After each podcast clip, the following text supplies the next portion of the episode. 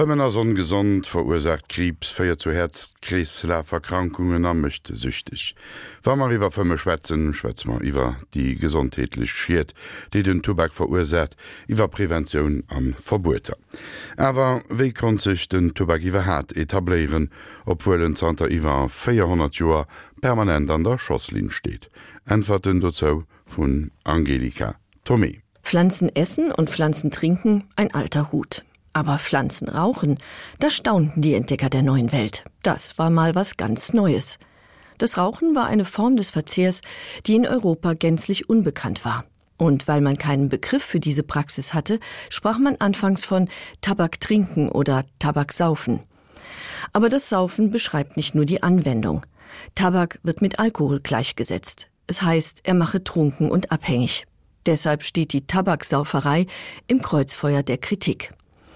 1627, auf dem Höhepunkt der ersten Antitabakbewegung, schreibt Johann Joachim von Rusdorf Wüste Menschen pflegen den Rauch einer Pflanze, die sie Nikotianer oder Tabak nennen, mit unauslöschlichem Eifer zu trinken und einzuschlürfen. Ich kann nicht umhin, jene vor wenigen Jahren aus Amerika eingeführte Mode zu tadeln, die alle Trinkleidenschaft übertrifft. Geistliche sagten dem Teufelskraut den Kampf an und die Obrigkeit. 1620 geißelte der englische König James I. in einer Streitschrift die Tollheit des Tabakrauchens, die Zitat dem Geruch nach ekelhaft, für das Gehirn schädlich und für die Lunge nachteilig ist. Kein Genussmittel hatte so viele Gegner wie der Tabak. Kein Genussmittel hat sich so schnell und weit verbreitet. Denn Tabak galt ursprünglich als Heilmittel. Spanische und portugiesische Seefahrer führten den Tabak ein und das Rauchen, das sie sich bei den amerikanischen Ureinwohnern abgeschaut hatten.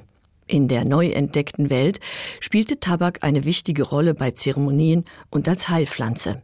Die Tabakblätter wurden bei der Wundbehandlung eingesetzt als Brech- und Abführmittel und gegen Kopfschmerzen. Jean Nicot machte das Heilkraut am französischen Hof bekannt. Er avancierte 1570 zum Namensgeber der Tabakpflanze und später auch für den Wirkstoff das Nikotin. In der Aristokratie griff der Konsum des Heilkrauts in Windeseile um sich. Seeleute, Händler und der Dreißigjährige Krieg, in dem die Soldaten kreuz und quer durch Europa zogen, sorgten für seine Verbreitung in allen Gesellschaftsschichten. Tabak wurde als Allheilmittel gepriesen und zu medizinischen Zwecken geschnupft, getrunken und natürlich geraucht, gegen Magen- und Darmbeschwerden, gegen Zahnschmerzen und vor allem gegen die Pest. Der Qualm des Tabaks, so glaubte man damals, schütze vor dem Pesthauch. Da man davon ausging, die Pest würde durch die Luft übertragen, forderten örtliche Behörden die Einwohner inklusive Kinder zum Tabakrauchen auf zum Beispiel in London, wo die Pest 1665 grassierte. Im Vergleich zu anderen Kolonialwaren war Tabak relativ billig, er eignete sich für den heimischen Anbau und hatte eine damals äußerst willkommene Nebenwirkung. Tabak dämpft den Hunger. Innerhalb von 150 Jahren verbreitete sich der Tabakkonsum in ganz Europa und durch Entdeckungsreisende und Händler bis nach Asien, Afrika, ja selbst in so entlegene Winkel wie Tibet und Neuguinea drang hervor. Geraucht wurde der Tabak zunächst ausschließlich in Pfeifen, die konnten sehr luxuriös sein, aber auch überaus schlicht und einfach. Der Rauch, der aus den Pfeifen aufstieg, war von Anfang an ein Ärgernis, doch wesentlich schlimmer war die damit verbundene Brandgefahr. Ein durch Schmauchen verursachtes Feuer vernichtete zum Beispiel 1642 große Teile der Stadt Görlitz. Die Brandgefahr war ein gewichtiges Argument gegen das Rauchen, denn die Häuser bestanden größtenteils aus Holz. Aus Gründen der Sicherheit verbot die Stadt Köln 1649 das Tubaktrinken. Etliche andere Städte und Fürstentümer folgten dem Beispiel und verhängten hohe Strafen. 1691 wurde in Deutschland das letzte Todesurteil wegen Verstoß gegen das Rauchverbot vollstreckt. Die neue Mode wurde sogar in Kirchen praktiziert, selbst im Petersdom wurde gequalmt. Dem setzte Papst Innozenz 1650 ein Ende. Wer sich dem Rauchverbot widersetzte, wurde exkommuniziert. Bei den orthodoxen Christen galt Rauchen als Todsünde. Das kam den Romanows sehr gelegen. Die russischen Zaren waren überzeugte Tabakgegner und bestraften Tabakhändler und Konsumenten mit Naseaufschlitzen und Auspeitschen. Auch im Osmanischen Reich wurde der Tabak zu Beginn des 17. Jahrhunderts verboten. Auslöser war ein verheerender Brand. Und auch hier setzte man auf Abschreckung durch drastische Maßnahmen. Raucher wurden hingerichtet. Zehntausende sind auf diese Weise dem Tabak zum Opfer gefallen. Doch die Antitabakbewegung knickte nach und nach ein. Die Rauchverbote wurden aufgehoben oder auf bestimmte öffentliche Bereiche beschränkt. Grund dafür war einerseits die Unbelehrbarkeit der Bevölkerung, die munter weiterqualmte. Den Ausschlag aber gaben rein ökonomische Interessen.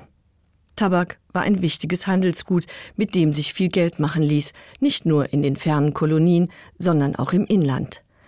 Nach und nach entdeckten die Regierungen den Tabak als Einnahmequelle für sich. Wenn sich das Teufelskraut schon nicht verbieten ließ, dann wollte man wenigstens daran verdienen, nach dem Motto wer nicht hören will, muss zahlen. Durch Steuern, Zölle und Monopole sicherte sich Frankreich bereits ab 1621 gefolgt von England, Spanien und Preußen, die Kontrolle über die Importe und den inländischen Anbau. Tabak ließ die Staatskassen klingeln, mit Verboten schnitt man sich ins eigene Fleisch. Im 18. Jahrhundert hat der Tabak sich als Genussmittel etabliert. Seine Heilwirkung spielt jetzt nur noch eine untergeordnete Rolle. Stattdessen tritt die Form des Konsums in den Vordergrund. Das Tabakschnupfen wird äußerst populär. Die Schnupfleidenschaft erfasst Männer und Frauen, adlige Bürger und Geistliche. Trotz des päpstlichen Verbotes schnupfen die Priester in Spanien während der Messe. Die geöffnete Tabatiere liegt vor ihnen auf dem Altar, heißt es in einer Schrift aus dem Jahr 1700. Trendsetter in Sachen Tabakschnupfen ist der französische Hof. Dort entwickeln sich Regeln über die richtige Handhabung des Schnupftabaks und kostbare Accessoires, wie das dekorative Schnupftuch und die mit Juwelen besetzte Tabatiere. Die Tabatiere wird zum Aushängeschild der Aristokratie und gehört neben Zierdegen und Fächer fest zum Rokoko-Outfit. Welche Ausmaße das annahm, zeigt der Nachlass des Grafen Brühl. Darin fanden sich 600 Rokoko-Kostüme mit den jeweils dazu passenden Tabakdosen.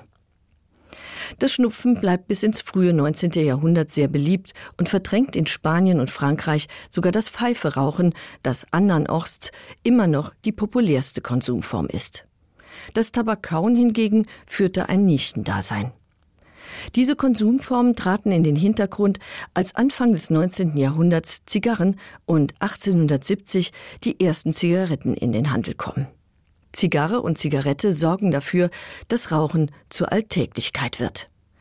Im Gegensatz zum Pfeiferauchen, für das man allerlei Gerätschaften wie Pfeife, Schere und Tabakdose braucht und viele Handgriffe vom Schneiden des Tabaks bis zum Stopfen der Pfeife nötig sind, ist die Zigarre bereits gebrauchsfertig. Mit der Zigarette verkürzt sich dann auch die Zeit des Konsums. Das behagliche Schmauchen schrumpft auf eine Zigarettenlänge. Die Zigarre war ursprünglich ein Revoluzzaccessoire. Ihr Konsum war ein klares Statement gegen das aristokratische Tabakschnupfen und die Behäbigkeit des Pfeiferauchens. Die Zigarre signalisiert eine liberale Gesinnung und wird im Kampf für mehr Demokratie instrumentalisiert. Die Zigarrenraucher nehmen sich die Freiheit heraus, überall zu rauchen und fordern die Abschaffung der Rauchverbote. Denn Rauchverbote gelten als Symbol der politischen Unterdrückung. Das ruft die Behörden auf den Plan. Sie wittern in jedem Raucher auf der Straße einen gefährlichen Demokraten. In Preußen wird das Rauchverbot erst während der Märzrevolution 1848 aufgehoben. Mit dem Aufkommen der Zigarette wechselt die Zigarre das Lager. Sie steigt zum Accessoire von Unternehmern und Bankern auf und steht fortan für Reichtum und Luxus. Die Zigarette verbreitet sich zunächst vor allem in Städten und Industriegebieten. Sie entspricht dem damaligen Zeitgeist, denn sie ist schnell konsumierbar und trotzdem effizient, was die Wirkstoffe angeht. Diese Wirkstoffe werden nun erstmals wissenschaftlich erforscht. Nikotin wird als toxisch geoutet, die medizinischen Bedenken gegen das Rauchen nehmen zu. Der Tabak entwickelt sich zu einer steuerlich genutzten, aber gesundheitspolitisch problematischen Substanz. Obwohl sich bereits zu Beginn des 20. Jahrhunderts eine neue Antitabakbewegung formierte, kamen Maßnahmen gegen den Tabakkonsum nur schleppend in Gang.